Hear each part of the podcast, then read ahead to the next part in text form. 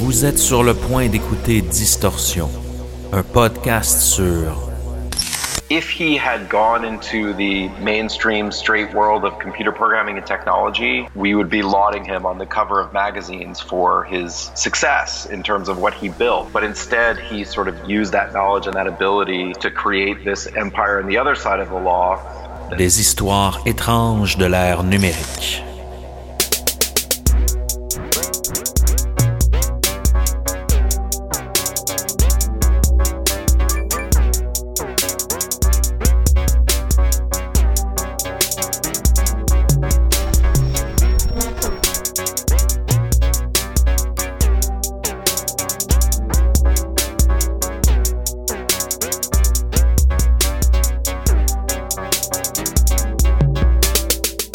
2005, Paul Leroux décide de mettre sur pied un important réseau de pharmaciens et médecins américains pour vendre des médicaments en ligne.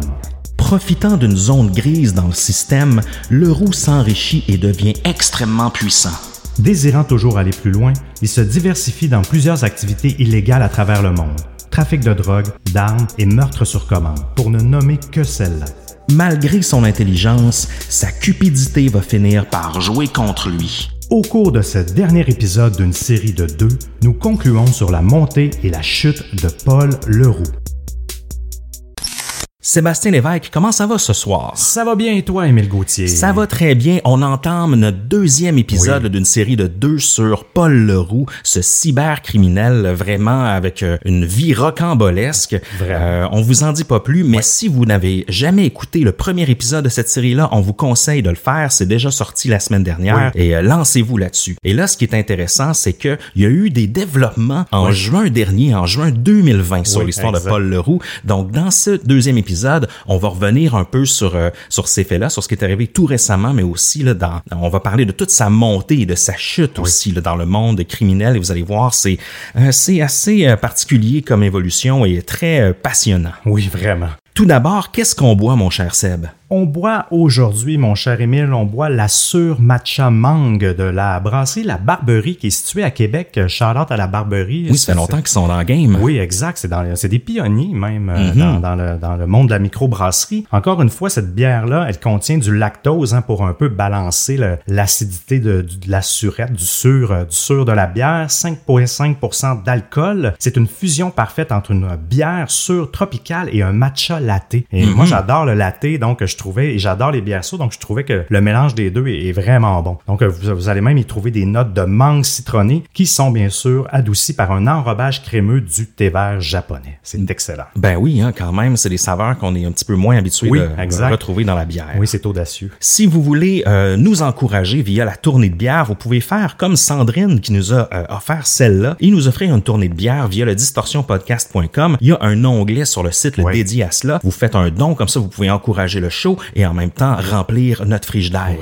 On a aussi un shout-out 5 étoiles sur Apple Podcast qui nous vient de Chris de français, mais qui habite au Canada en Oui. fait. Et sa review est intéressante. Il nous dit Camionneur français fraîchement arrivé au Québec, je cherchais des podcasts québécois à écouter lors de mes voyages à travers l'Amérique du Nord. Un podcast addictif qui fait défiler les kilomètres plus vite au point de m'avoir déjà fait louper la sortie d'autoroute quelques fois. Oh, on s'excuse. En autant que ça arrive pas trop souvent. Exact. Donc, on a assez parlé, mon cher Seb. Oui. Est-ce qu'on est prêt à se lancer dans l'histoire rocambolesque de Paul Leroux? Oui, mais juste avant, mon cher Émile, nous devons dire un petit mot à propos de notre partenaire, la Faculté de l'éducation permanente de l'Université de Montréal. Elle, c'est celle qui enseigne aux adultes et où les admissions sont en cours actuellement pour le certificat en enquête et renseignement, mais également comme pour les 30 autres programmes qui sont offerts. Absolument. Il s'agit d'un certificat universitaire de 30 crédits pour toute personne passionnée d'enquête qui souhaite travailler dans les milieux professionnels et ou criminels. Au terme du certificat, là, vous serez en mesure de mener une enquête de A à Z.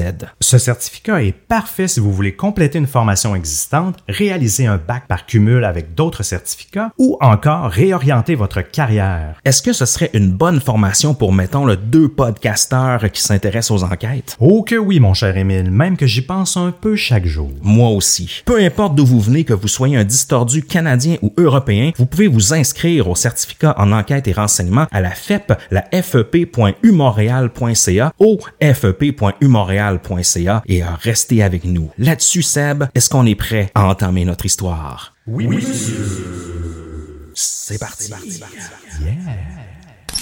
Donc, dans cette deuxième partie, euh, mon cher Seb, on va... Euh, ben, tout d'abord, où est-ce qu'on s'était laissé la dernière fois? On se rappelle dans l'épisode 1, euh, Paul Leroux avait soi-disant participé à la mise sur pied de TrueCrypt, un logiciel d'encryptage qui dont les bases sont encore utilisées maintenant. Exact, exact. Puis, par la suite, il avait fondé une entreprise qui est RX Limited mm-hmm. et on avait juste effleuré le sujet, mais aujourd'hui, on va entrer un peu plus en profondeur, puis vous allez voir qu'il va monter toute une espèce de stratagème dans la dans milieu de un peu de, de la vente en ligne de médicaments, mais vraiment dans une zone grise du système. Oui, exact. Euh, vous allez voir, c'est euh, il est tellement intelligent, ça n'a pas de bon sens. Même, même s'il l'a pas utilisé à bon escient. Ouais. C'est quelqu'un de très très brillant. Je te laisse commencer.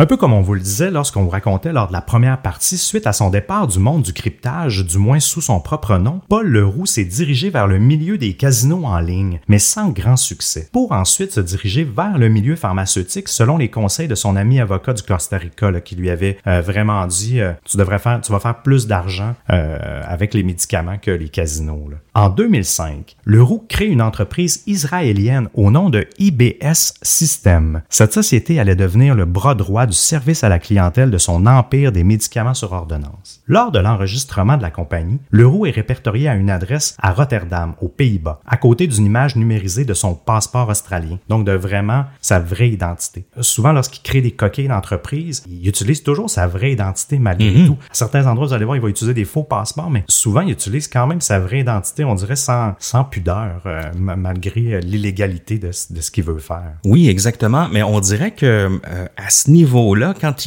il, crée justement ces entités, il est pas tout à fait, il est pas encore 100% dans l'illégal. Non, exact. sais, il reste dans les zones grises, tout ça. On dirait que c'est par la suite, quand il va prendre vraiment une tangente, puis vous allez voir, ça va aller loin, là, son investissement dans le, le, monde du crime organisé, puis euh, du trafic de, de plein d'affaires. Euh, ça va ça va aller loin. Là. On parle de même des meurtres sur commande, des, des, gens qui meurent étrangement sans, sans trop savoir pourquoi. Mais on dirait que c'est à ce moment-là qu'il a commencé à, à complètement déborder dans le, le monde intérieur puis que c'est, c'est à ce moment-là qu'il, s'est sûrement dit j'aurais dû être prudent dans le passé. Oui, exact, exact. Mais même à ça, vous allez voir, c'est, autre chose qui a fini par le, par le coincer. Mm-hmm. Bref, pour démarrer le tout, il s'est lié à deux frères israéliens pour euh, démarrer l'entreprise là-bas, Tomer et Boaz Tagar, euh, qu'il avait préalablement rencontré sur un forum de discussion le fidèle à ses habitudes. Peu de temps après avoir créé cette entité, Paul se met en marche et commence son projet qui nécessite des connaissances informatiques avancées dans le but de créer un pipeline numérique transparent qui connecte légalement des médecins américains aux pharmaciens, finalement pour aboutir dans les mains des consommateurs de médicaments américains. Donc une façon de, de, commander en ligne, mais euh, justement avant le temps, en 2005. Oui, exact. C'était extrêmement précurseur, effectivement. L'une des personnes clés dans ce stratagème est Charles Schulz, un pharmacien expérimenté de 74 ans qui habite à Oshkosh, euh, euh, j'espère que je le prononce bien, qui est situé au Wisconsin aux États-Unis. Ayant été euh, médecin militaire pendant la guerre de Corée, il avait ouvert sa première pharmacie en 1964 et l'avait dirigée avec sa femme Jeanne. Après quelques faux départs, la pharmacie Schulz est devenue une entreprise établie située dans une rue pittoresque du centre-ville d'Oshkosh. Dans les années 1980, il a acheté une seconde pharmacie à Monroe, qui est une ville qui est située environ à 100 000 au sud d'Oshkosh. Euh, c'est un drôle de nom, hein? Oshkosh. On dirait que tout le temps que j'ai l'impression de, de dire un, mauvais mot. Pendant des décennies, Schulz était un homme d'affaires respecté dans les deux communautés, un bon patron et un travailleur infatigable. Par contre, au cours de l'été 2006, Schulz reçoit un fax d'une entreprise dont il n'avait jamais entendu parler, Alphanet Trading, avec une adresse à Costa Mesa, qui est située en Californie. La lettre lui offrait une opportunité commerciale attrayante. Alphanet pourrait augmenter les ventes de médicaments en magasin de Schulz avec des prescriptions en ligne sans aucun investissement de sa part. Son rôle n'aurait pas pu être plus simple. S'il devenait affilié à Alphanet, il lui suffirait de se connecter au système informatique de l'entreprise, de remplir les ordonnances rédigées par les médecins américains et de les expédier à l'aide d'un compte FedEx, le compte d'Alphanet. Il serait ensuite remboursé par virement bancaire du prix du gros de l'ordonnance, plus une commission de 3,50 par ordonnance remplie. Ouais, c'est quand même, mais ça a l'air sketchy, tu sais. J'ai de la misère à croire des fois qu'un pharmacien de, de sa trempe, Oui. avec autant d'expérience, soit tombé là-dedans. Il me semble que quand tu vois le, le portrait de tout ça, ça, ça a l'air fichi, là. Oui. ça a l'air un peu, euh, un peu étrange. Un peu louche, oui, oui, oui, mais même, même lui, euh, par, par la suite, il, il- il savait qu'il naviguait en zone grise, Oui. mais euh, les profits, euh, des fois, ça c'est plus fort que tout. Ça fait penser un peu à, à ce qu'on vit euh, au Canada. On vit un peu ça avec euh, le cannabis. On a la, la SQDC, la Mhm. Société québécoise du cannabis, mais il y a plein d'autres marchands ailleurs en ligne qui, euh, qui Oui. vendent du cannabis. Oui, mais justement, c'est un peu une zone grise, à savoir, euh, oui, c'est légal d'en vendre au niveau euh, euh, médical, mais est-ce que c'est, euh, est-ce que parce que tu peux en vendre d'une façon médicale, tu peux en vendre au grand public Oui, aussi? Puis on sait qu'il y en a qui le font. tu sais. Oui, oui, oui. Donc, euh, je me dis à quelque part que ça fait un peu penser à ça. C'est vrai, c'est vrai. J'avais pas Euh, fait le parallèle, mais t'as as absolument raison. mais lui, c'est clair que c'est un marché qui est beaucoup plus contrôlé. C'est-à-dire oui, oui. que euh, c'est, c'est, en tout cas, ça semble être beaucoup euh, atteindre des proportions vraiment euh, énormes aussi. Ah oui, vous allez voir, là, les chiffres sont impressionnants. L'offre euh, de Alphanet arrive particulièrement à un bon moment pour Schulz, qui est dans une situation vulnérable. Je vous explique. Son entreprise est en déclin depuis une dizaine d'années, malheureusement, alors que les chaînes de pharmacie à grande surface commençaient à évincer les petits commerces de quartier. Ah ah. C'est vrai, dans ces années-là, début, de, début 2000, euh, c'est là qu'il y a eu euh, les Walmart, etc., les, les shopping, euh, C'est vrai. euh, shopping mart, les pharmaprix au Québec et tout ça ont pris énormément de place et c'est devenu des très très gros joueurs et évidemment ils ont, ils ont tassé un peu les, les petits pharmaciens de quartier. là. Ben oui, on, tu pouvais pre- presque justement aller aller chez Jean Coutu puis avoir à l'époque même un paquet de cigarettes avec Oui, ta vrai. prescription médicale. C'est vrai. Ça a changé puis même maintenant tu peux quasiment faire une épicerie dans une pharmacie. ben oui, non, exactement. Sa famille, quant à elle, était assiégée par des problèmes de santé. Son fils souffrait d'un trouble neurologique qui nécessitait vraiment des soins presque à temps plein. Et Schulz lui-même avait été frappé par une série de petites crises cardiaques provoquées en partie par le stress que lui causait de maintenir son entreprise à flot. Et les longues heures passées aussi à faire la navette entre ces deux magasins, autant à Oshkosh qu'à Monroe, parce que je vous rappelle, il y avait deux pharmacies. Au début, Schulz a ignoré l'offre. Il a ensuite fait quelques recherches en ligne pour déterminer si c'était une vraie entreprise ou s'il avait affaire à une arnaque. Finalement, il prend sa décision et contacte le recruteur de AlphaNet. Chose avait dès le départ des doutes sur l'éthique de l'opération. Mais le recruteur les a rapidement dissipés en envoyant à Chose des copies des licences des médecins qui rédigeaient déjà des ordonnances et qu'Alphanet ne vendait pas des substances qui étaient vraiment contrôlées par le gouvernement et que dans le cas contraire, justement, il risquait la prison. Fait qu'il jouait là-dessus parce qu'il vendait pas n'importe quel médicament, là, vous allez voir. Oui, des médicaments qui étaient dans d'autres listes. Oui, c'est ça, exact. Alphanet et ses dizaines de sites web affiliés offrent une gamme de médicaments sur ordonnance allant du Propecia, qui est un médicament contre la chute des cheveux, aux différentes formes génériques de Viagra. Mais ses trois plus gros vendeurs sont le Ultram, le Soma et le Fioricet. J'en connais aucun des trois. Non, exact, il a fallu que je fasse un peu de recherche. Le Ultram, c'était la version générique d'un analgésique opioïde appelé le Tramadol. Donc, c'est c'est- pas loin des opioïdes. là, Hmm. oui, dans oui. c'est ça. C'en est un. Après ça, il y a le Soma qui est également connu sous le nom de carisopodrol, que lui, c'est un relaxant musculaire qui est souvent prescrit pour des problèmes de dos. Pratique aussi. Oui, exact. Et le dernier, Fioricet, était souvent prescrit pour traiter les migraines. Et en plus de ça, pour le rassurer davantage, Alphanet a donné à Chose, ça, ça me fait bien rire, le numéro d'un ancien agent de la DIA en Floride, qui lui a rassuré qu'aucun des médicaments qu'il expédierait ne lui causerait des problèmes. Mais tu sais, donc je doute de la validité de l'agent de la DIA Oui. qui a fourni ça là, comme preuve. Il a peut-être été payé pour rédiger. Ben euh, oui, c'est ça. Là. payé avec un gun la tempe. C'est ça. Puis je- même je me demande si c'est un vrai agent. là. À l'été 2006, Schultz signe ses deux pharmacies et peu de temps après, il remplissait des milliers d'ordonnances à chaque mois. Son compte reçoit des virements bancaires en provenance de Hong Kong de façon très fréquente, dont le montant de chaque dépôt atteint souvent des dizaines de milliers de dollars. Donc, euh, ça marche très bien pour lui Oui. jusqu'à présent. Sur les différents sites d'Alphanet, les clients remplissent un questionnaire sur leurs antécédents médicaux et sur leurs symptômes, et ensuite commandent le médicament de leur choix et payent par carte de crédit. Donc, ça donne presque un diagnostic en ligne. Ben Oui, exact. C'est- En même temps, c'est futuriste dans le sens que tout on voudrait que le système fonctionne un peu comme ça. Oui, c'est clair.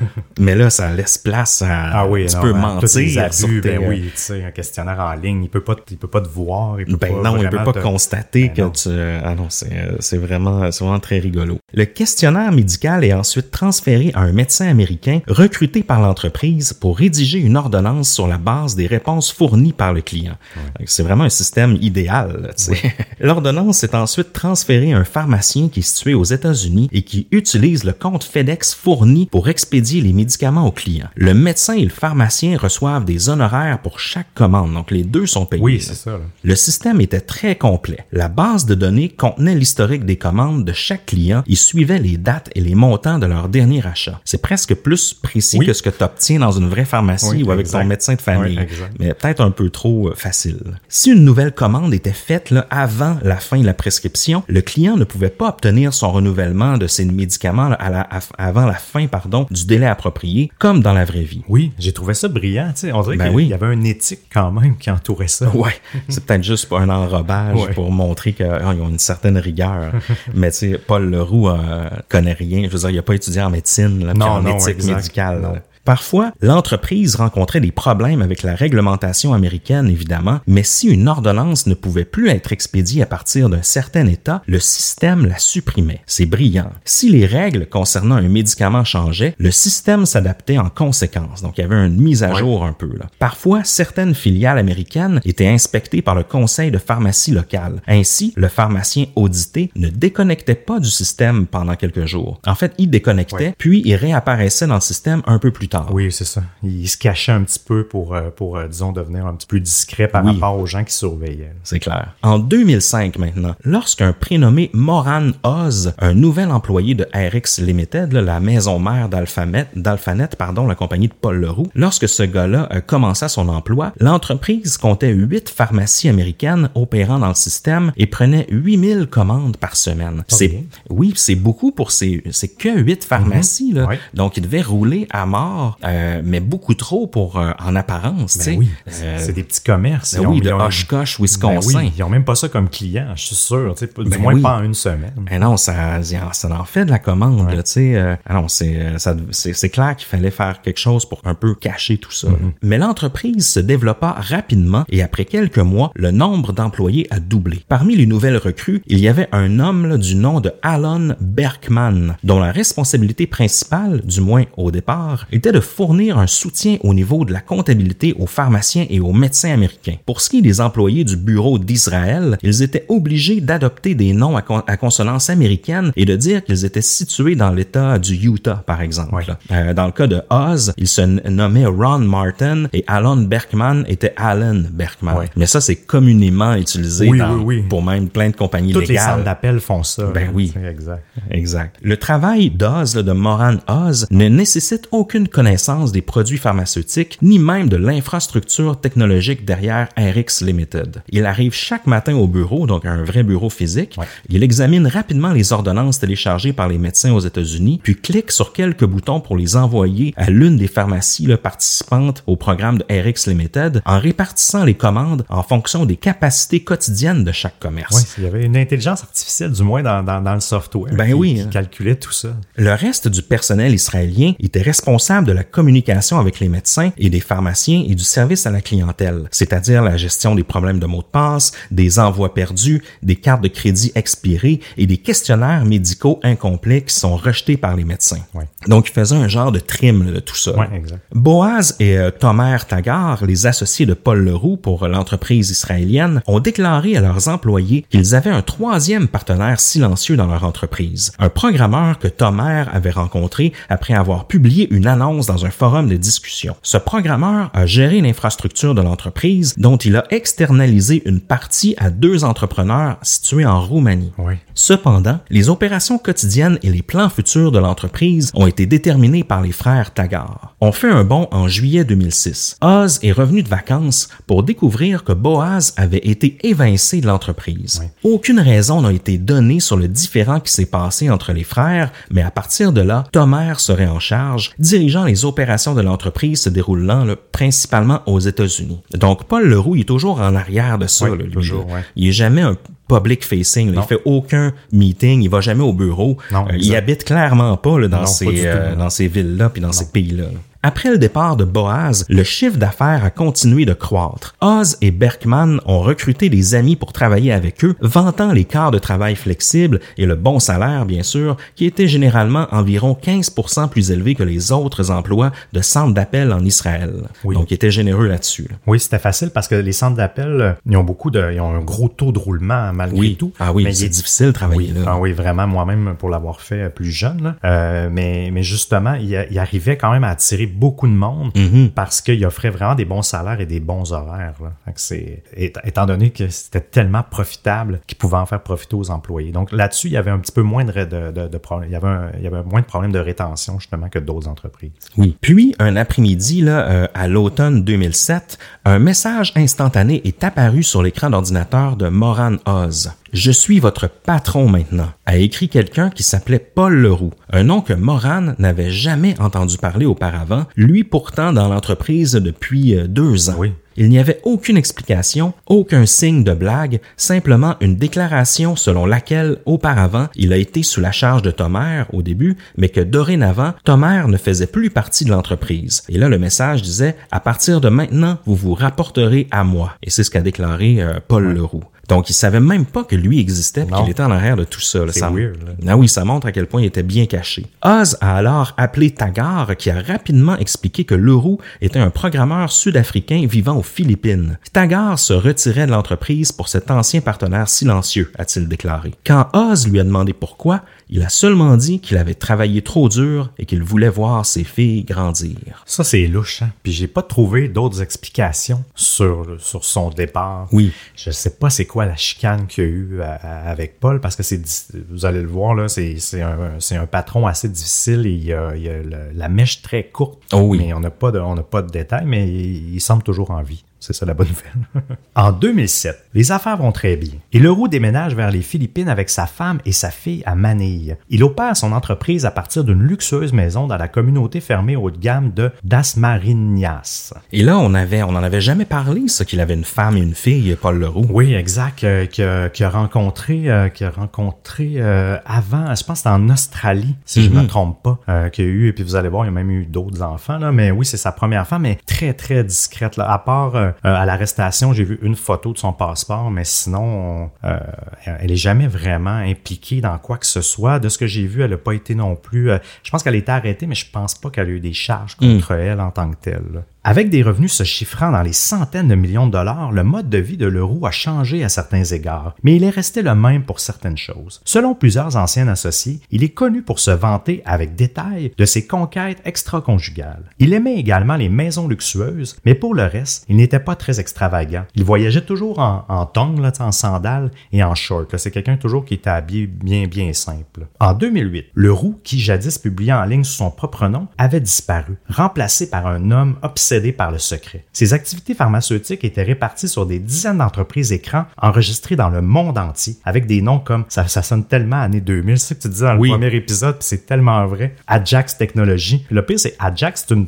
une vraie technologie. Oui, oui, oui. c'est du code, là. C'est une sorte de JavaScript. Bref, euh, il y avait SICOM, il y avait GX Port et Southern euh, Ace. Puis Southern Ace, c'est drôle parce que c'est l'as du Sud, c'est un Africain du Sud. Tu sais, souvent, il, Oui. il jouait un peu avec ça. les- Il laissait des petits indices. là. Mais c'est clair qu'à partir de ce moment-là, il doit euh, tenter de se cacher le plus possible, puis il doit euh, devenir paranoïaque Oui, aussi. oui, oui, exact, exact. Leroux utilisait souvent l'identité suivante sous ses entreprises. John Bernard Bolins. Et avait même un faux certificat de naissance et un passeport zimbabwéen à ce nom-là. Mais lui-même, il était, il provenait de là, là, mais quand Oui. même, il a réussi à se faire créer euh, une nouvelle identité. Leroux avait un autre faux certificat de naissance zimbabwéen pour un, un certain Johan William Smith, qui est un alias assez ironique parce que c'est un nom qui est populaire euh, en afrikaans, là, en fait, la langue euh, qui l'a fait abandonner l'école. Euh, C'était vraiment un nom qui était beaucoup utilisé pour, pour ces gens-là. là. Un autre acte de naissance mentionne son identité comme William Vaughn, et ce n'était que pour nommer ceux-là. là. Il y en a eu vraiment plein d'autres. Auprès de ses employés, il utilisait aussi plusieurs autres pseudonymes. Il possédait également un passeport diplomatique de la République démocratique du Congo à son propre nom. Certaines personnes l'appelaient Benny, d'autres sont allées avec Boss ou même Paul, si elles connaissaient son vrai nom. Selon un proche qui a vu personnellement, écoutez, ça, ça, là, ça m'a fasciné, là, ça m'a même, j'ai réfléchi pendant une journée, ça me faisait capoter, qui a vu personnellement 100 millions de dollars dans des paniers en osier alignés sur les murs de son bureau à Makati, là, qui est une, une petite municipalité en banlieue de la Manille. Euh, puis il se souvient même que les billets de 100 dollars US étaient chacun, chacun des billets était estampillé d'un lapin rose. Oh! Tu sais, je trouve que ça va loin là, dans l'ego et l'orgueil. là, tu sais. Je sais pas qu'est-ce que ça peut euh, signifier, un lapin rose. Ben moi, ma seule référence, c'est soit sais, il y a les publicités d'énergiseur, les, Ah oui. les batteries, il y avait un lapin rose, mais sinon, euh, c'est un lapin blanc. Mais dans le film La Matrice, il y avait un lapin blanc euh, dans, dans que le personnage poursuivait. Fait je me suis demandé si c'était pas une référence à ça, mais au niveau énergiseur, je sais pas non plus.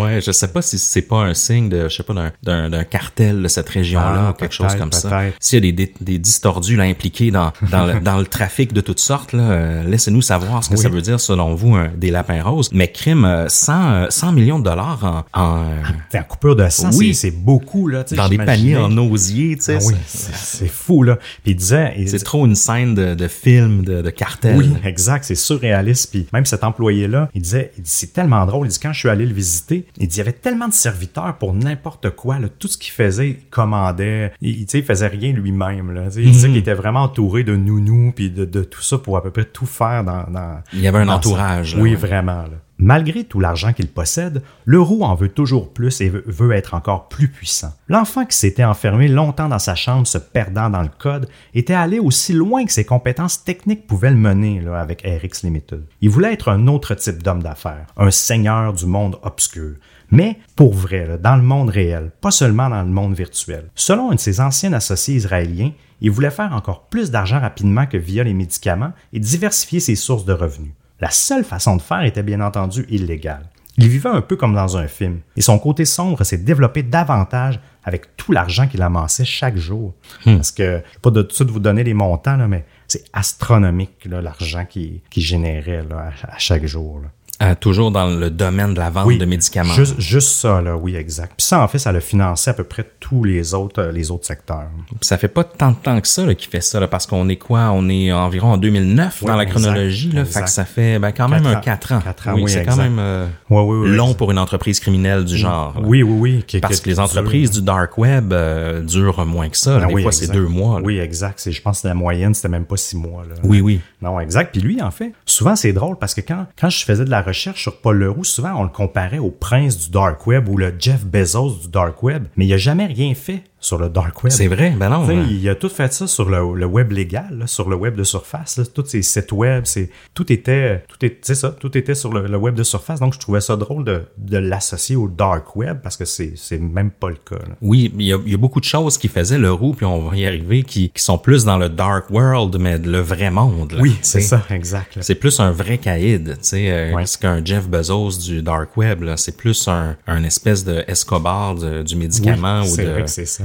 Ou de plein d'autres choses. La richesse amplifie les impulsions naturelles de Leroux ainsi que son avidité, son impatience et son sentiment de supériorité. Un matin du début de 2009, Moran Oz, là, notre, notre fameux employé là, de 26 ans dont on vous parlait plus tôt, qui est le- maintenant qui est devenu directeur d'un des, des centres d'appel israéliens chargés du service à, à la clientèle, s'est retrouvé à marcher sous une pluie de balles. Un instant auparavant, ah oui, c'est euh, assez fou. Là. Un instant auparavant, il était assis sur le pont d'un petit yacht que- qui appartenait à Paul, naviguant juste hors de vue du littoral philippin. Puis il s'est retrouvé dans l'eau. Le bateau reculait vers lui et les trois hommes qu'il pensait être les partenaires d'affaires de son patron, euh, le roux, se tenaient au-dessus de lui. Deux d'entre eux étaient armés et l'un a commencé à tirer dans l'océan près de Oz. Il lui a dit c'était pour les requins euh, lorsque les tirs ont finalement cessé. La prochaine fois, ça sera pour toi. L'homme tenait un téléphone satellite dans les mains parce que pour euh, j'avoue pour appeler euh, Oui. communiquer sur les euh, sur l'océan. là. Puis il lui dit vous volez Paul. Vous devez nous dire où vous mettez l'argent? Oz se sent complètement désincarné, paniqué et réplique Quoi qu'il ait pensé que, j'avais fait, c'était une erreur. Si j'avais fait quelque chose, je l'aurais dit à Paul. Fait que ça, c'est juste une parenthèse là, que je voulais vous dire, mais euh, puis même dans le livre de Evan, il raconte tout, tout comment tout ça s'est passé. En fait, Paul l'avait fait venir aux Philippines la veille, il, avait été cherché à l'aéroport dans sa BMW, il l'avait fait coucher dans une belle villa. Tu sais, il, il avait amené déjeuner, puis il l'a amené, il l'a amené sur le bateau sans jamais rien dire. C'est un guet-apens. Oui, vraiment. Puis ça a l'air que même le lendemain de cet incident-là, Paul est revenu le, chercher pour le ramener à l'aéroport. Puis là, il, Oz, il a dit mais mais pourquoi? Puis il dit ah, il dit c'est pas moi qui décide. Il dit c'est pas moi qui a, commandé ça. Ok. C'était étrange. Puis ça a l'air qu'il en parlait pas comme si comme si de rien s'était passé. Mais Oz, un peu comme d'autres, vous allez voir, ils veulent personne veut démissionner.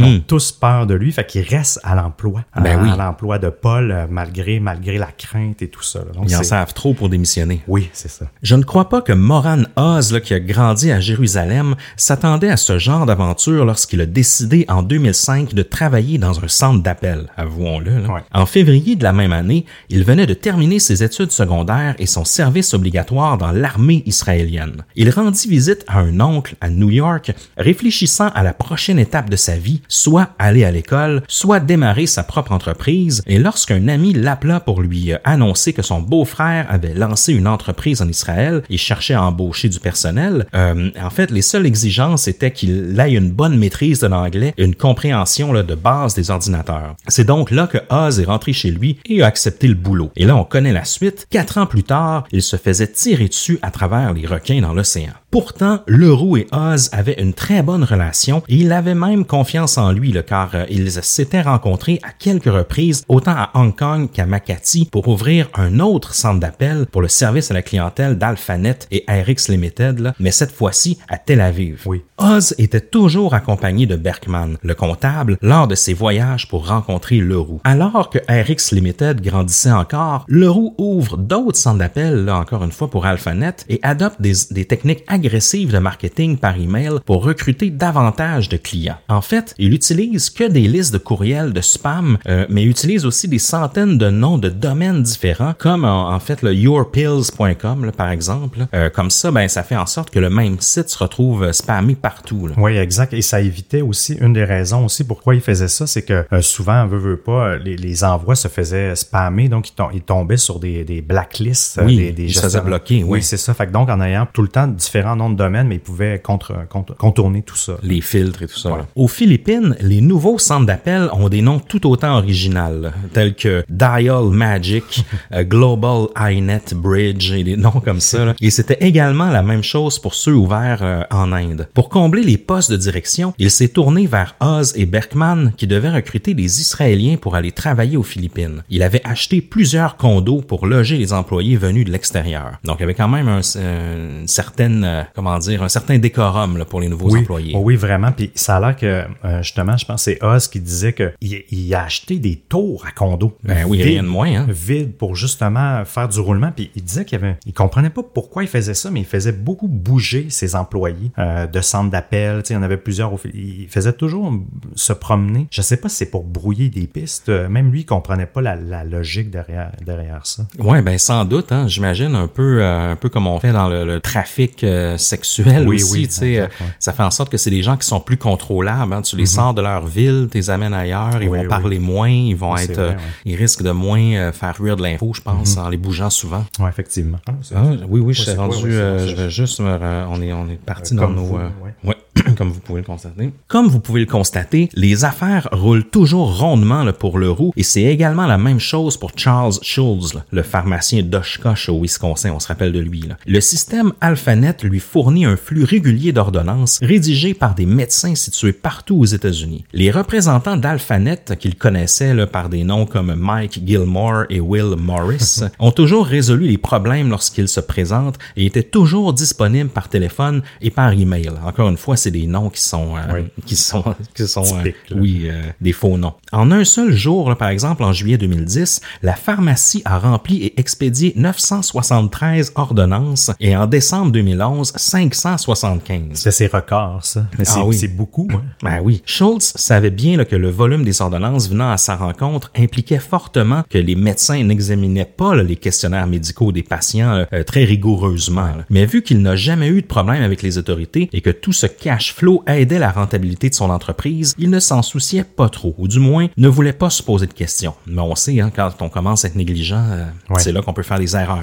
À la fin de 2011, les deux pharmacies de Schultz ont expédié plus de 700 000 ordonnances. Alphanet avait transféré plus de 27 millions de dollars à partir de divers comptes à Hong Kong et euh, au compte de banque de Schultz. La majeure partie de l'argent devait couvrir le, prix du gros là, pour l'achat des médicaments, mais 3,3 millions de dollars provenaient des frais d'ordonnance que Schultz avait reçus, que l'entreprise avait augmenté d'ailleurs en 2007 de 3,50 à 4 dollars chacune. Donc un petit 50 euh, sous de plus, mais sur 700 euh, 000 ordonnances en année, c'est clair. Là. Mais en même temps, il me semble qu'ils doivent commencer à trouver la soupe chaude un peu, là, rendu 4-5 ans après l'opération d'un site comme ça. Oui, tu vas voir. Parmi les centaines de milliers de colis que Schulz a envoyés, il n'en faudra que 6 pour découvrir le stratagème frauduleux. Entre 2007 et 2010, un client du Minnesota a passé une demi-douzaine de commandes du médicament Soma et Fioricet, dont on vous a parlé plus tôt, à partir de cinq sites web qui étaient contrôlés par Alphanet.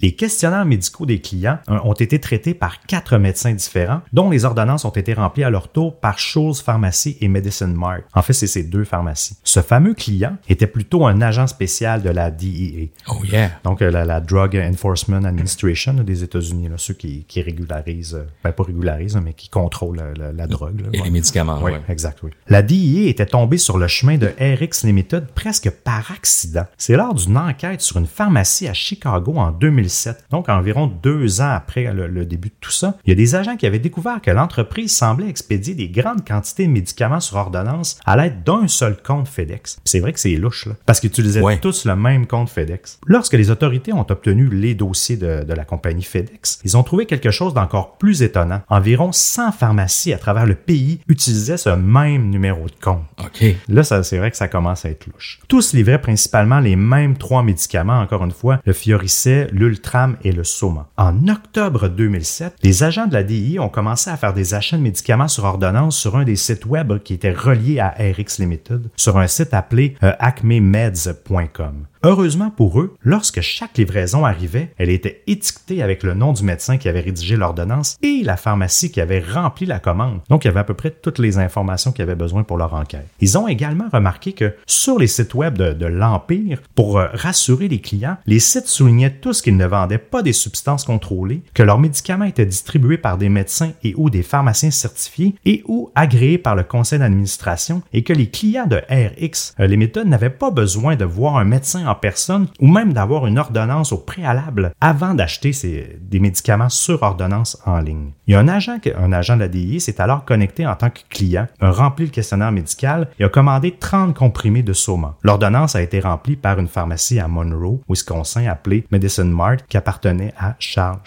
Mm-hmm. La DIA s'est rapidement rendu compte qu'il y avait plusieurs dizaines de sites web qui étaient reliés à RX Limited, à partir desquels les clients pouvaient effectuer des achats de médicaments avec des noms tels, il y en a tellement, là, Cheap RX Meds, encore une fois, il y a le RX de RX Limited, euh, allfarmeds.com, buymedscheap.com, Your Pills, comme on vous avait dit, il y avait Speedy RX, encore une fois, .com. Donc, toutes sortes de, noms variés comme ça. Oui, c'est ça. Des fois, tu as l'impression qu'il y a des, des, fautes d'orthographe intentionnelles dans le, dans le nom du, euh, du site web, tout ça. C'est très, euh, c'est très louche, euh, tout ça. Oui, parce que même les clients, tu sais, je me mets aussi, je, je me mets dans la peau des clients aussi qui achetaient ça. Tu sais, j'imagine que quand tu veux, c'est sûr que le système américain n'est pas comme notre système Au, Canada. je sais pas si c'est plus compliqué d'avoir des. Puis même le prix des pilules, je pense qu'il était, c'était quasiment le même prix du marché.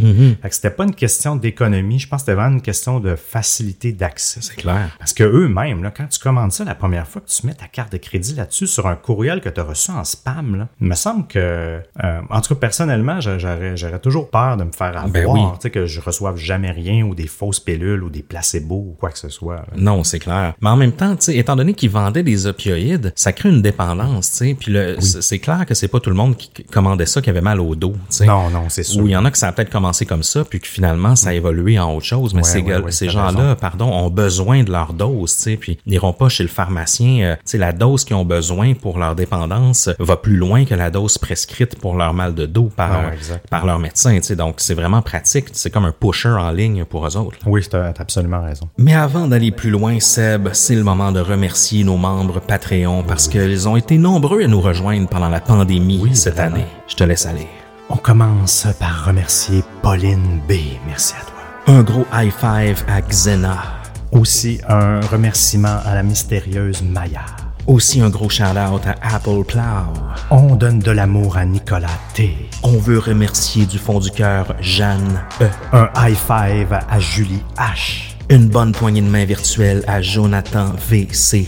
Merci à toi, Simon D. Aussi un gros shout-out à Maxime C. Sans toi, on pourrait pas faire le show. Et un autre remerciement pour le ou la mystérieuse Lempika. Un high five à Joanie M. Merci à toi. Et merci Catherine L de ton soutien. Aussi Isia B. On pourrait pas faire le show si t'étais pas là. Et pour conclure, David Q. Merci énormément. Oh oui.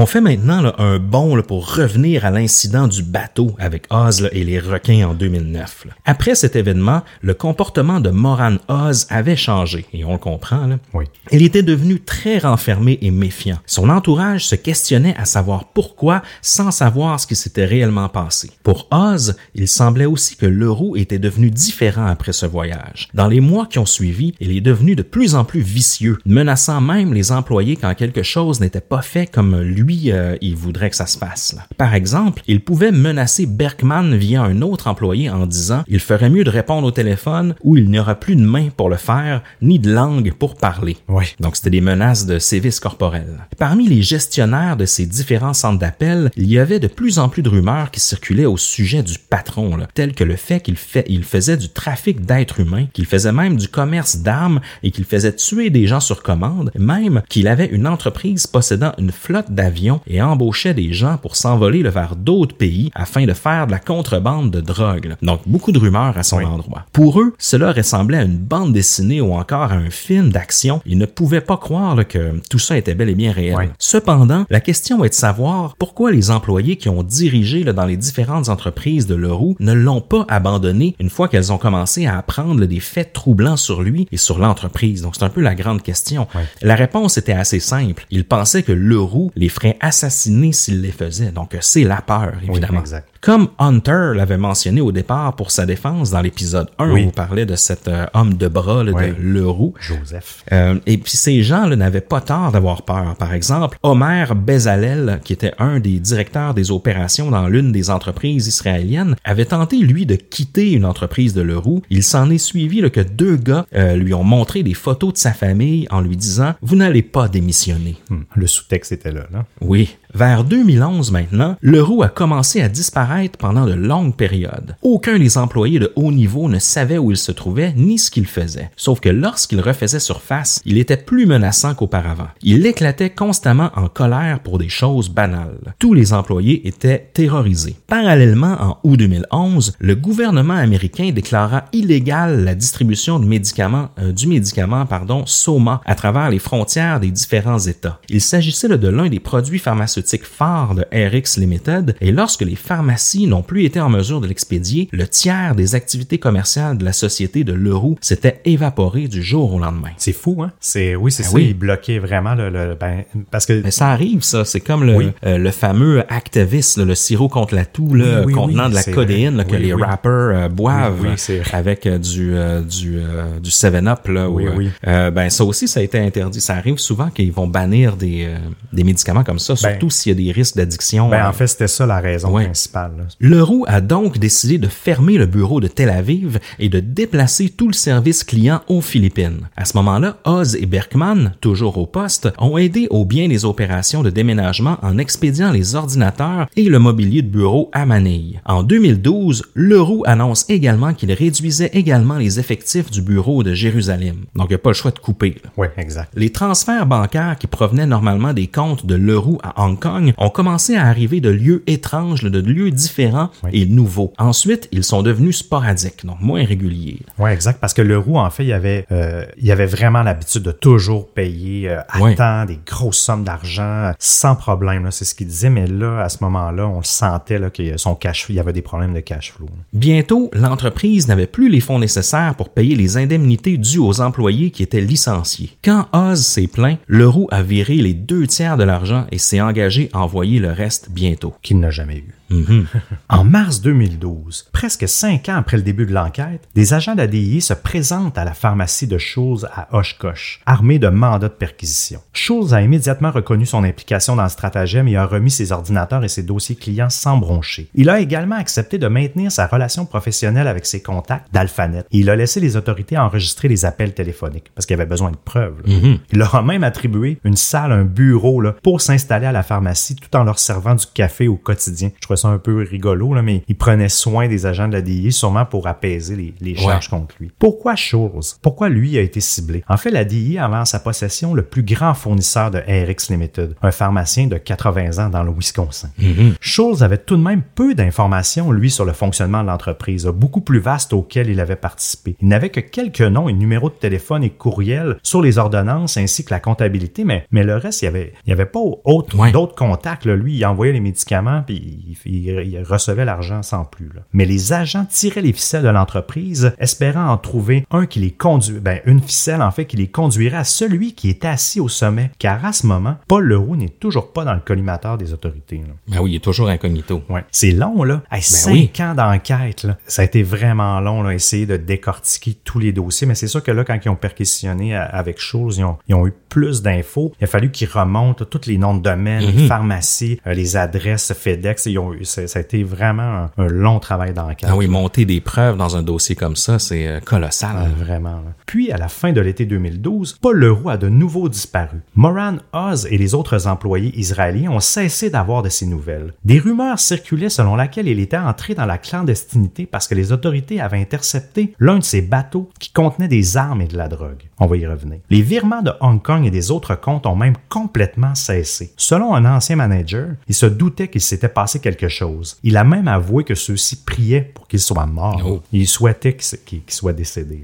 Par contre, même s'il semblait absent, Leroux continuait de se diversifier et donnait des tâches entièrement nouvelles à ses employés des Philippines dans des secteurs d'activité assez nouveaux pour eux, là, qui n'étaient pas euh, nécessairement habitués de gérer. Par exemple, il y a un ami de Oz qui avait été mis en charge d'une entreprise d'exploitation forestière en République démocratique du Congo. Comme on vous disait tantôt, il y avait, des- il y avait même un, un faux passeport à son identité au Oui. Congo, justement. là. Donc, il, il se diversifiait dans toutes sortes, euh, toutes sortes d'activités. Il y a un autre employé israélien philippin, parce qu'il habitait aux Philippines, euh, avait été chargé de mener une opération complexe pour se procurer de l'or directement auprès des mines africaines. D'autres encore étaient embauchés pour garder les maisons que Leroux possédait à Hong Kong. Et, euh, Leroux, justement, ça a l'air que dans son style de gestion, il faisait quand même rapidement confiance aux gens et il donnait beaucoup de responsabilités. Il fallait juste pas que tu te plantes, Oui. mais, souvent, il te lançait, euh, c'est ça, il donnait une tâche, même sans se soucier si tu avais de l'expertise là-dedans ou quoi que ce soit, puis les gens se démenaient, mais il y arrivait aussi. Mais c'est vrai que ça doit être assez drôle. Tu es engagé pour travailler dans un centre d'appel, puis là, tu- tu- tu- tu te mets à gérer des- euh, du trafic d'or ou de, Ben oui. industries forestières. Donc, c'est, je me mets dans la tête encore des employés. Ça, ça doit être assez particulier. Mais encore une fois, il, il- les payait bien. Ben Puis oui. on sait aux Philippines, euh, t'as pas besoin de, de- de payer cher pour que ça soit bien payé. Donc, d'après moi, c'est aussi pour cette raison-là que tout se passait quand même bien. Oui. Puis le point de l'or, tu sais, évidemment, là, euh, on- quand on en parlait, moi et Seb, euh, quand on recherchait sur cette histoire-là, eh bien, on se disait qu'on aurait pu faire une saison entière Leroux. là. Donc, on vous, il y a certains dossiers qu'on qu'on va vous par- qu'on va vous parler un petit peu moins qu'on aurait voulu. Oui. Dans le cas de l'or, ben, c'est qu'il semblerait que c'est plus facile de blanchir de l'or, en fait, que, Mmh, oui, oui. euh, que de l'argent. Donc, il y avait tout intérêt à faire ça. Ouais. Puis le, le milieu des mines euh, au Congo, entre autres, et ailleurs, ben, tu sais, euh, c'est quand même assez corrompu. Oui, exact. Puis une fois que tu as l'or en ta possession, ben, tu peux la détruire, tu peux la faire refondre, tu peux Ouais. faire autre chose avec ça, tu peux la revendre d'une certaine façon. Ouais. C'est moins tracé, tu, C'est ça. tu peux la faire disparaître plus facilement. Donc, euh, il y a une de ses grandes couvertures à Paul Leroux au niveau de sa fortune, c'était de changer l'argent en Mhm. or d'une Oui, certaine oui, façon. là. Donc, euh, il n'y avait pas le choix d'être dans le monde de l'exploitation forestière, exploitation minière, tout ça pour, euh, pour réussir à, à cacher un peu sa fortune. blanchir son argent. Le 20 août 2009, une importante cargaison d'armes illégales a été saisie sur un navire au large de Mariveles,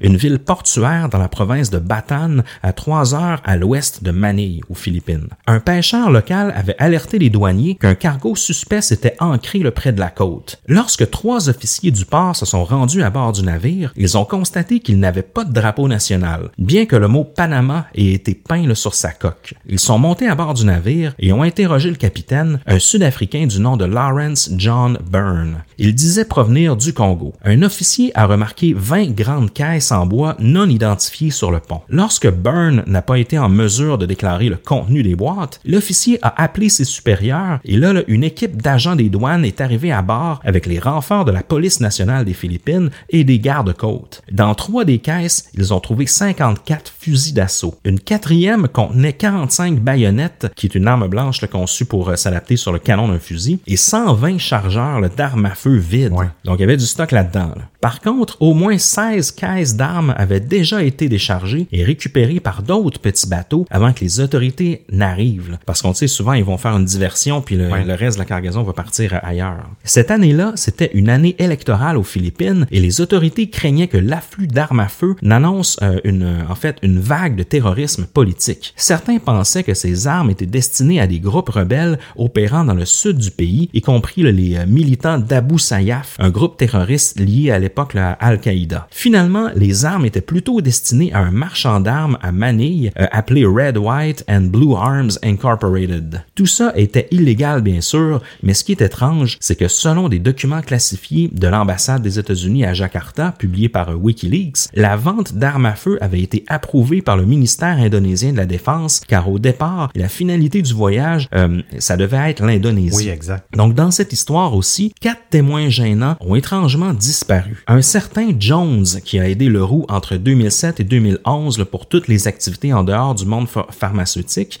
avait lui aussi très peur de mourir s'il quittait l'organisation. Il l'a ainsi aidé à développer pendant quatre ans des entreprises dans l'exploitation forestière, l'extraction de métaux précieux, entre autres l'or, euh, mais aussi des transactions foncières, euh, du transport de cocaïne et du trafic d'armes. Donc, toutes ces activités étaient réparties sur des dizaines de sociétés écrans enregistrées dans le monde. Donc, bien organisées encore une fois. là. Ce qui est particulier, c'est que même après tout ce temps, personne ne sait exactement comment le roux s'était impliqué dans le marché des armes, sauf le fait que ces organisations illégales étaient composées d'ex-soldats et de mercenaires comme le fameux Joseph Hunter ou Dave Smith, là, qui sont euh, eux originaires de la Grande-Bretagne. Le roux avait embauché Smith quelque temps avant 2008 et était devenu son adjoint, chargé de coordonner les expéditions d'or à travers l'Afrique ou d'organiser le meurtre euh, des meurtres de personnes gênantes. C'est Smith qui, en 2009, s'est tenu au-dessus de Moran Oz, flottant dans les eaux au large de Subic Bay et qui l'a menacé de le tuer avec les requins. Oui. Il faut aussi préciser que Smith a été tué lui aussi par des employés de Leroux, car celui-ci avait commencé à voler de l'or, euh, même de l'argent et de la cocaïne. Il a été mis dans une tombe euh, encore en vie là, et criblé de balles. Et ensuite, c'est Joseph Hunter qui a témoigné de cet événement. Oui, parce que sinon, il n'y avait aucune trace de lui ou quoi que Ben ce oui. soit. Euh, parce que lui, il disait qu'il était pas assez bien payé. Euh, Mhm. C'est ce qui avait motivé, euh, motivé son, son vol, mais euh, connaissant le roux qui, surveillait tout, ça a été automatique. Là. Ben oui, c'était, une petite tombe, ça a l'air en plus qui était pas profonde. et Ils l'ont, jeté dedans, puis ils ont, lui, lui- lui ont tout dit ce qu'il a fait pas correct, mais il a pas eu la chance de s'expliquer ou quoi que ce soit. Ils l'ont, ils l'ont descendu. C'est- Non, les politiques RH dans les entreprises de Paul Leroux, euh, complaintes salariales et euh, enterrés vivants. Oui, exact. Début 2012, les autorités américaines commencent à se rapprocher des opérations de Leroux. Ce printemps-là, il a échangé son refuge aux Philippines contre une nouvelle base à Rio de Janeiro. Leroux semblait voir le Brésil comme une porte de sortie vers un nouveau départ. Peu de temps après son arrivée, il s'est mis à générer de nouvelles affaires là-bas. Le premier dossier concernait un bateau transportant 120 millions de dollars de cocaïne provenant du Pérou vers un acheteur de l'autre côté du Pacifique. Alors qu'il finalisait les préparatifs pour l'expédition, une autre offre lucrative s'est présentée. Un associé de confiance de Leroux l'a contacté pour lui dire qu'il avait rencontré un représentant d'un cartel colombien qui voulait mettre sur pied une opération de méthamphétamine à grande échelle au Libéria. Le 11 mai, l'associé de Leroux s'est rendu à Rio pour une réunion. Les Colombiens voulaient des précurseurs chimiques, une installation et un chimiste évidemment pour fabriquer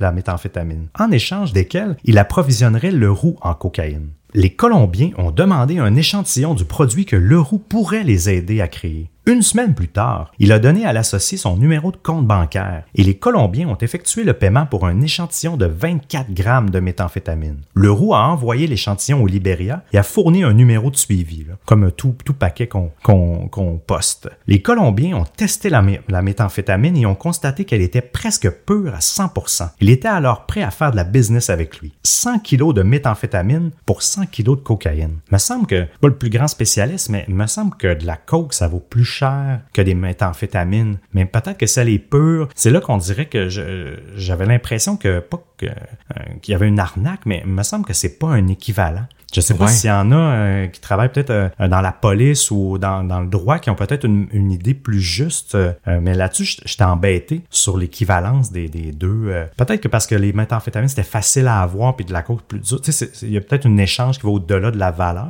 Mais, ouais, ben, il y en a une qui est synthétique, mais en même temps... Ça, oui, t'as raison. Ouais. bonne question. Moi non plus, c'est... je, ni une ni l'autre n'est une drogue que je consomme. non, c'est ça. Tout ce qui était nécessaire pour conclure l'accord était que le Leroux se rend au Libéria et rencontre le représentant du cartel. Il a pris un vol commercial vers Monrovia, qui est la capitale libérienne, et a atterri le 25 septembre 2012. Comme c'était souvent le cas avec Leroux et ses entreprises, l'échange était un plan audacieux, presque trop exagéré dans sa complexité. Mais cette fois, Leroux n'était pas celui qui tirait les ficelles. Le lendemain de son arrivée, le 26 septembre 2012, Paul Calder Leroux est arrêté au Libéria, en Afrique de l'Ouest, par la DIA et les autorités locales. La DIA avait réussi à lui tendre un piège via un des bras droits de Leroux, Robert McGowan, qui travaillait pour lui quand même depuis 2008 et à l'origine l'avait aidé pour ses entreprises forestières. C'était à la base, c'est comme ça qu'il l'avait embauché. Le lendemain de son arrivée en sol américain, Leroux a signé un accord acceptant de plaider coupable à ses deux chefs d'accusation soit trafic de drogue et piratage informatique, en échange de l'immunité contre des poursuites pour tout autre crime qu'il pourrait admettre. Malgré ça, il demeurait emprisonné aux États-Unis et depuis son arrestation, il travaillait avec la DIA, les aidant à arrêter des tueurs à gages ou des trafiquants qui ont été souvent ses anciens associés. Donc, il est devenu un informateur pour les autorités depuis 2012. Puis comme on vous a beaucoup parlé dans le premier épisode, toute l'information concernant le roux de l'enquête, même, même pour le dossier de Joseph Hunter, il n'y a rien qui sortait des mhm. autorités. Il n'y a, jamais rien qui a été sorti. Tout ça est, tout de même un peu nébuleux. On ne sait pas à quoi qui les a aidés. Il n'y a aucune réponse pour ça, mais selon moi, il a, été, il a dû avoir de l'info. Il a dû collaborer pour vrai, puis il a dû vraiment les aider. Ah non, la tonne d'informations que ce gars-là ben peut révéler euh, aux, autorités dans le monde du trafic d'armes, du trafic de drogue, d'exploitation euh, minière, même illégale, tout ça c'est quelqu'un qui en, qui en connaît beaucoup, je pense. oui, vraiment. C'était vraiment un bourreau de travail. Hein. Il disait, il y a un de Oz, il disait qu'il travaillait 18 à 19 heures par jour, selon ah, lui. Oui. Que c'était vraiment qu'il arrêtait jamais 7 jours sur 7, là, sans arrêt. Bref, comme, comme Emile vous le disait en début d'épisode, le 12 juin 2020, là, donc euh, trois semaines environ avant, avant l'enregistrement de ça, malgré l'immunité qui a été promise, il a été condamné à 25 ans de prison sur une multitude de charges contre lui, là, y compris justement trafic de drogue, piratage informatique et blanchiment d'argent. Il fait face aussi également à des accusations supplémentaires aux Philippines pour le meurtre d'au moins sept personnes, dont Catherine Lee, mhm. la, courtière immobilière qu'on vous a parlé dans le premier épisode. D'après moi, il sortira pas de prison avant de mourir. Donc c'est c'est un peu comme ça que euh, que son histoire s'est terminée. un peu comme Émile le disait, évidemment là, il y a des euh, tout le tout le côté euh, disons de son cartel et tout ça. On n'a pas pu tout tout tout vous tout vous mentionner parce qu'il y a énormément de de, détails, euh, puis je vais vous en donner un, peu tout à l'heure, mais, euh, mais on sait, dans le fond, la DI, il attendait juste ça, de pouvoir, mhm. le, de pouvoir le coincer. Il s'est fait vraiment prendre à son propre jeu, ben d'une certaine manière. Ils ont, ils ont sûrement sûrement euh, dû retenir un peu les informations qui leur étaient utiles pour pour pour eux, la DIA. Mais par la suite, tous les dossiers de meurtre de ces trucs-là, ça, ça touche moins la DIA. Ça. Oui, ben oui. Donc, ils, ont, ils ont dû avoir un stratagème quand même parce que je trouve qu'ils ont été quand même brillants dans leur dans leur décision parce qu'ils ont sûrement acquis de l'information quand même pertinente. Puis le gars, quand même 25 ans de prison, vous allez me dire, il y a des meurtres d'impliqués, c'est c'est pas tant que ça. Là. ça pourrait être prison à vie, mais il y a des chances que il y a des chances que ça se retrouve euh, longtemps, là, de, qui, qui passe beaucoup de temps de prison et qui en sortent jamais vivant. Là. Euh, on sait aussi ce qui attend un peu le, ce type de personnes-là en prison, mais jusqu'à date, on a vu un pattern. Euh, tu vas me dire, Paul Leroux n'était pas du dark web, mais on a vu un peu un pattern de, de suicide ou de meurtre, de mort étrange, pardon, dans, dans les prisons de gens qui ont, qui ont, qui ont eu, qui ont possédé des, des, des sites sur le dark web ou des, des, des, gros sites transactionnels comme ça. Donc, peut-être que c'est aussi ce qui attend le roux, là, une genre, un genre, une genre de mort étrange, inexpliquée en prison. Effectivement, hein, parce que ouais, c'est, je sais pas où ce qui est emprisonné, c'était comme pas révélé. Je sais pas si c'est justement pour euh, pour sa sécurité ou quoi que ce soit, parce que justement, il, il, est il, est informateur, donc mhm. euh, selon moi, ils doivent protéger le maximum d'informations pour pas qu'il ben se fasse tuer en prison. Là. Mais c'est, c'est en fait où ce que où ce qu'il y a eu, euh, parce que la DIA avant qu'il déménage au Brésil, il, il avait sa trace là. Mais quand il a déménagé au Brésil, la DIA avait peur de, mhm. de, de, de, faire euh, avorter l'enquête, mais les autorités brésiliennes ont été euh, hyper collaboratives dès le départ. Il a, il a été mis sous écoute, il a été suivi. Donc c'est tout ça, tout ça s'est déroulé assez rapidement. Mais pendant des années, oh, silence radio. Silence radio, lui, il faisait ses trucs sans, sans trop se soucier. Là. Puis même, je pourrais vous dire qu'en 2008, puis ça fait longtemps, là, euh, ben, je veux dire, dans, dans, dans, tout ça, il avait eu peur de se faire prendre. Et il avait même fait fabriquer un faux certificat de mort. Oh, au cas où. Oui, au cas où. Puis même sur, le, la raison de la mort, euh, il avait spécifié qu'il fallait qu'il ait été criblé de balles. j'ai trouvé ça pas drôle. Ben, j'ai trouvé ça drôle dans le sens que. Il prévoyait mourir oui, comme ça. Oui, c'est ça. Je trouvais ça un peu ironique d'une certaine manière. Donc, c'était assez particulier. autre chose que je pourrais vous dire, euh, la DIA, euh, comme on vous dit, ont jamais voulu donner d'infos. Même à Ratliff, là, qui, qui, a écrit le livre, lui a essayé à souvent d'avoir des détails. Jamais. La seule chose qu'ils ont dit, c'est que c'était de loin le, trafiquant de drogue le plus intelligent qu'ils ont eu à, hmm. faire à faire.